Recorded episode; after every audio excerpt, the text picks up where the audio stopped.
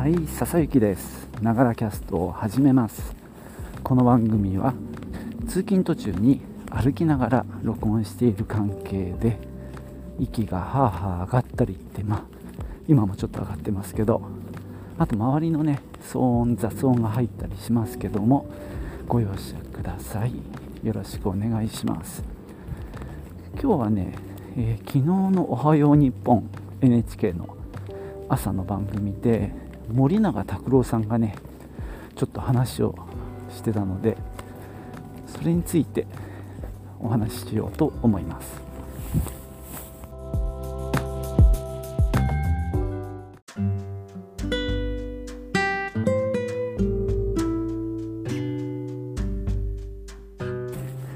えーとね、森永さんへのインタビュー的な感じだったんですがまあ本当に要約で抜粋で3つ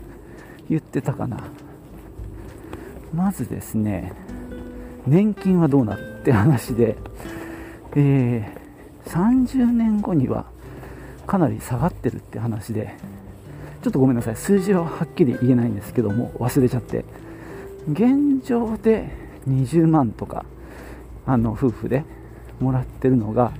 30年後に13万っていう予想でした、えー、つまり年金はなくならないけどかなり額が減るよということでしたね。まあがっかりなんですけども。でインフレもあればねさらに目減りするわけでかなり厳しいなっていう話でしたね。それから2つ目が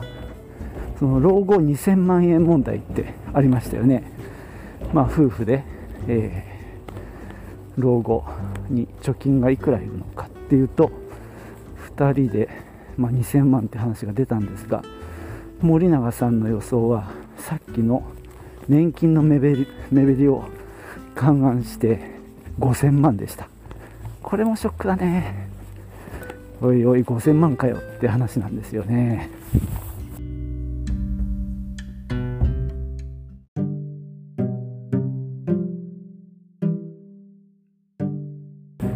で結構ね5000万かっていうので絶望的な感じだったんですが3つ目がですね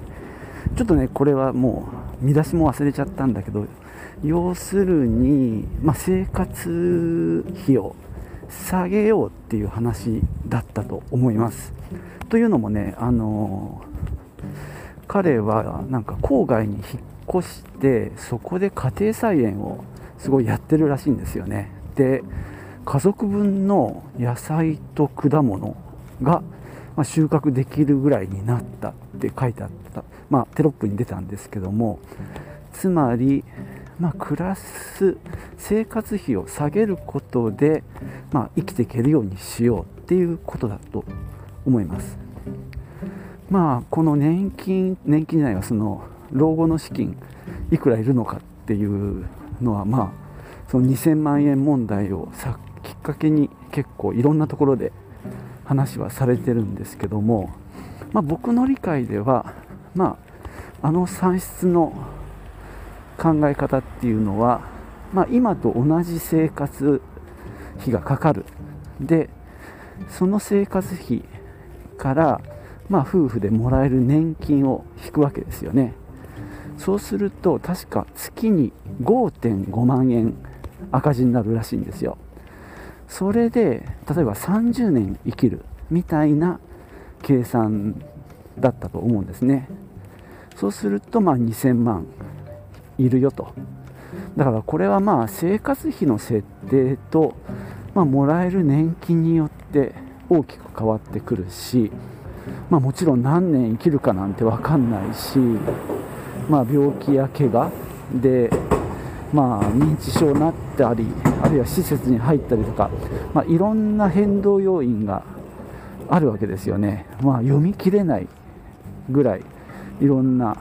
ことが起こりうる中で今のまま病気も怪我も大してせずに今住んでいる場所でその生活費で生きていけるっていう、まあ、かなりあの、まあ、無理な前提ではあるけどもまあそれはある意味いい条件ですよね。やっぱり年取れば病院に行くからね医療費も増えるだろうしなんてことも考えるとまあちょっとそれだと少ないのかなっていう気もするんですがまあもう一つは逆に定年後も今の生活レベルを維持するんでしょうかっていうとこでしょうね。でまあ森永さんが言ってるのはまあ、その生活費そのものを見直していこうというね非常にあの やれることですよね。収入と支出のバランスだから支出を減らせば、まあ、より少ない金額で生きていけるっていうことなので非常にまあ現実的な提案ですよね。今から5000万貯めるのかよとかさ 58でしょ？まあ本当に無理かな。っそれは無理ですよ。でもまあねそれを考えていかなきゃいけないっていう状況ではあるんですけどね。まあね次のセクションでそんな話をしようと思います。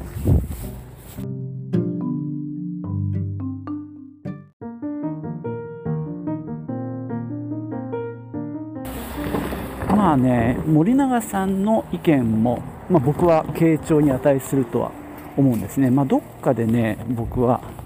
森永さん信用してるところがあるんですよね、まあ、がっちりマンデー見てるからっていうのもあるかもしれないんですけど、まあ、割となんか、まあ、彼の、ね、著作も何作か読んでるんですけど、まあ、どっちかというと庶民の味方っぽい感じがするんですよね。でもその森永さんが年金は減るし貯蓄は5000万なんていうわけだから結構ショックですよね。でまあ出るを減らすっていうのは、まあ、確かにこれからね課題になると思います。ただうちってお恥ずかしい話なんですが家計簿とかつけてないんだよね。10年ぐらい前は確かに子供がいて子供がいてというか子育てにお金がかかる時期で結構ちゃんとつけてた時期もあったんですよ。がどうだろう。ここのところずっとやってないんだけど一回家計を把握しなきゃいけないなとは思ってます。なんかいい方法ないかなって思うんだけどなんか昔はエクセルでさ項目を作っといて子供塾代とか言ってね何千円とかってこう月ごとに書いてたりしたんですけどね。まあでもそれが一番シンプルなんだよな。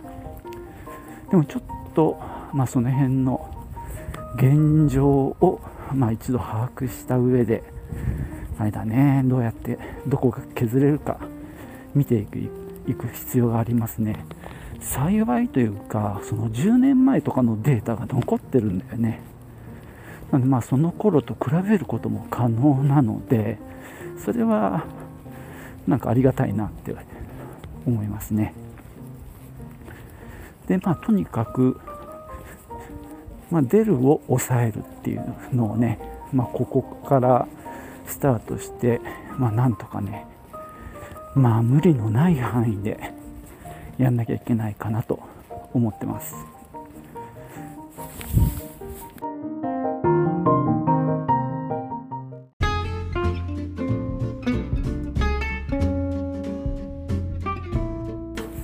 はいそんなわけで今日は、まあ、森永卓郎さんのね NHK の出演の内容をきっかけにまあ老後のお金について考えてみましたがそうそう。あと森永さん言ってたのは、まあ、支出を減らすっていうのともう働き続けるっていうね あの選択肢を提示してましたね。いやでも働く気はありますよ。健康ならね。体が動くならもうねできる限りもう長く働くしかないなっていうまあ覚悟もあるんですけどね。まあそれはもう今やマストじゃないかなと思います。でまあ、あとその田舎暮らしみたいなことでね都会田舎というカタカナで書いてあったけど都会と田舎で暮らすみたいな話もありましたけどね。まあ今俺が住んでるところもまあまあ普通に地方なんだけど田舎までは行かないからね。うん。いっそね生活費の安い海外に移住しちゃう？なんてねこれは冗談なんだけどさ。でもまあそういう考え方もありますよね。まあでも今日のあ今日ってか昨日だったか。まあとにかくまあひどい話だなとは思いますね。年金が減ってより貯金をしなきゃダメだでも今朝もさまあ同じようなシリーズで NHK でやってたんだけど証券ん？割とちゃんとした大手の会社にいた人が多分定年後3年ぐらい経ったみたいな、まあ、方がちょっと出ててそしたらなんだかもう住宅のローンが結構な金額でで退職金を当てにしてたんだけど退職金が結構減っちゃったもんでなんかローンが返せないみたいな話。まあ返せないまでは言ってないかな。でもかなり貯金を退職金を切り崩してるみたいな話でしたね。退職金が減ったのはね年功序列じゃなくて能力給みたいになったことでそうなったみたい。でまだ子供が大学に行っててその学費もなんか貯金を切り崩してみたいな話でしたね。もうなんだか本当人事じゃないなって思うんだけどさ。うーんこんなねえいい人はいいんでしょうけどね。そうでもない人。まあ僕自身も、まあ、恵まれてるわけではない。でも下を見ればまだマシかと思うし上を見れば羨ましいっていうね。非常になんだか。まあ行き場がないというかもう老後積みそうな感じは続いてるんだけどとりあえずねあのイデコっていうね制度は活用してもう4年ぐらいやってますが、まあ、おかげさんでね超超とは溜まってきた。でまあさらに今年は積み立て NISA をやろうかなと思ってます。この話はまた今度しようと思います。ではまたね。チュース。